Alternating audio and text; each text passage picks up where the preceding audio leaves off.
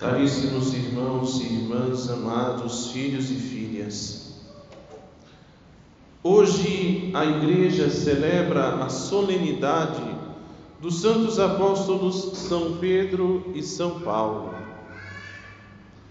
Simão Barjonas, nascido em Betsaida da Galileia, ou também se crê que possa ter nascido em Cafarnaum, foi chamado por Jesus para tornar-se pescador de homens. Diante deste chamado, Simão e seu irmão André, junto com seus colegas de profissão e filhos de Zebedeu, Tiago e João, deixam as redes, o barco e a pesca para começar uma jornada junto a Jesus, uma jornada de formação de instrução e de discipulado. Testemunharão a pregação, os milagres e as obras estupendas realizadas pelo Galileu.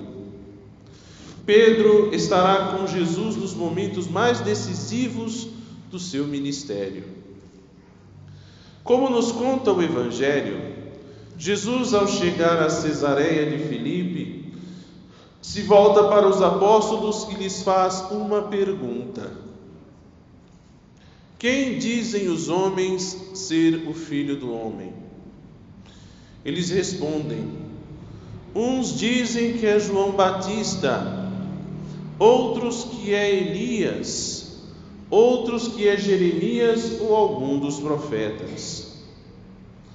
Jesus não está preocupado com questões de popularidade mas quer saber se aqueles que ouviram a sua pregação, se eles de fato compreenderam a real natureza da sua missão. Percebe-se que não, que não entenderam. Para a opinião pública da época, o filho do homem seria apenas mais um profeta, comparado aos grandes, mas apenas um profeta. Jesus então se volta para os doze, os mesmos doze que foram testemunhas de tudo o que disse e fez Jesus em sua vida pública até aquele presente momento. Será que aqueles doze também eles haviam compreendido a real natureza da missão de Jesus ou ainda esperavam que Jesus fosse um novo Davi? Um Messias com pretensões de estabelecer um reinado temporal sobre Israel, tomando o trono de Herodes, expulsando Pôncio Pilatos e sacudindo o jugo da dominação romana. Simão então se adianta e dá a sua resposta: Tu és o Messias, o Filho do Deus vivo. Com essa resposta de Simão Pedro, Neste diálogo com Jesus, nós descobrimos algumas coisas interessantes. Primeiro, Jesus Cristo confirma o nome de Simão e com o nome a sua missão. Ele é Pedro, Pedro, e Pedro é pedra. Jesus é, como nos diz o Salmo 11, versículo 22, a pedra rejeitada pelos arquitetos e que se tornou a pedra angular. E sendo pedra, Jesus faz de Simão pedra, a pedra sobre a qual constrói a sua igreja. É a igreja então edificada por Cristo sobre a fé, sobre a pedra da confissão de fé de Pedro. E por conta disso os católicos confiam-se de coração ao pastoreio firme de Pedro e de seus sucessores. Não foi um ser humano que te revelou isso, mas o meu Pai que está no céu. Jesus mostra aqui que Pedro conta com um especial auxílio do Espírito Santo na sua missão de confirmar os cristãos na fé, ensinando sem erro tudo o que concerne à doutrina da fé e ao ensinamento moral. Jesus também coloca nas mãos de Pedro as chaves do, do céu e o poder de ligar e desligar no céu e na terra. O livro do Gênesis, no capítulo 41, versículos 40 a 42, nos mostra o Faraó colocando José, filho de Jacó, como seu vice-faraó, o segundo do governo do Egito. Nos diz o livro do Gênesis: Tu mesmo serás posto à frente de toda a minha casa, e todo o meu povo obedecerá à tua palavra. Só o trono me fará, me fará maior do que tu. Vês, disse-lhe ainda, eis que te ponho à testa de todo o Egito. E o Faraó, tirando o anel de sua mão, pôs na mão de José e o fez revestir-se de vestes de linho fino e meteu-lhe ao pescoço um colar de ouro. Assim como aconteceu com José, Jesus também coloca Simão Pedro à frente da sua igreja. Igreja que foi fundada por ele, nosso Senhor Jesus Cristo, mas confiada aos cuidados de Simão Pedro. Simão Pedro é o servo fiel e prudente que o Senhor constituiu sobre os de sua família para dar-lhes o alimento no momento oportuno. Segundo o que encontramos no capítulo 24, capítulo 24, versículo 45 de São Mateus. Jesus vai confiar a Pedro a chefia do colégio apostólico e a missão de guiar e conduzir toda a igreja. O poder e a autoridade dados por Cristo a Pedro supera as realidades desse mundo e alcança as sublimes realidades celestes.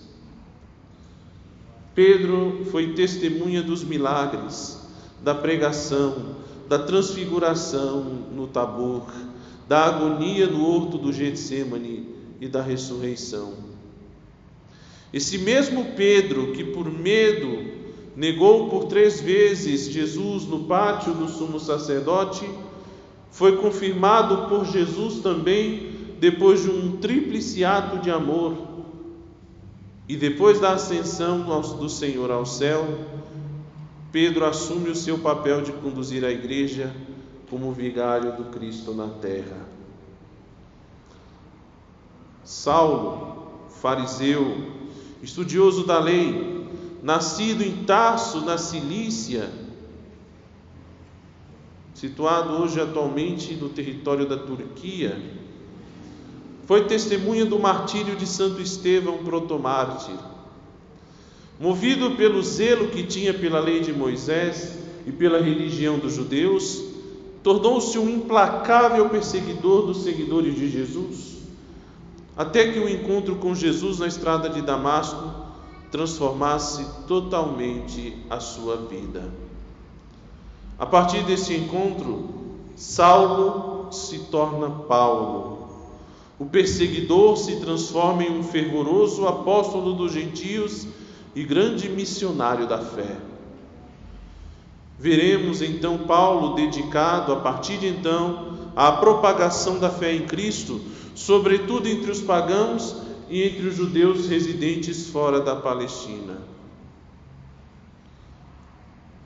O, o apóstolo de Tarso empreendeu três grandes viagens missionárias, percorrendo a Ásia Menor e chegando à Europa, Grécia e Macedônia, pregando o Evangelho nas sinagogas e nas praças fundando e estruturando igrejas e comunidades, formando e ordenando ministros e acompanhando através das suas cartas o crescimento na fé nas comunidades fundadas.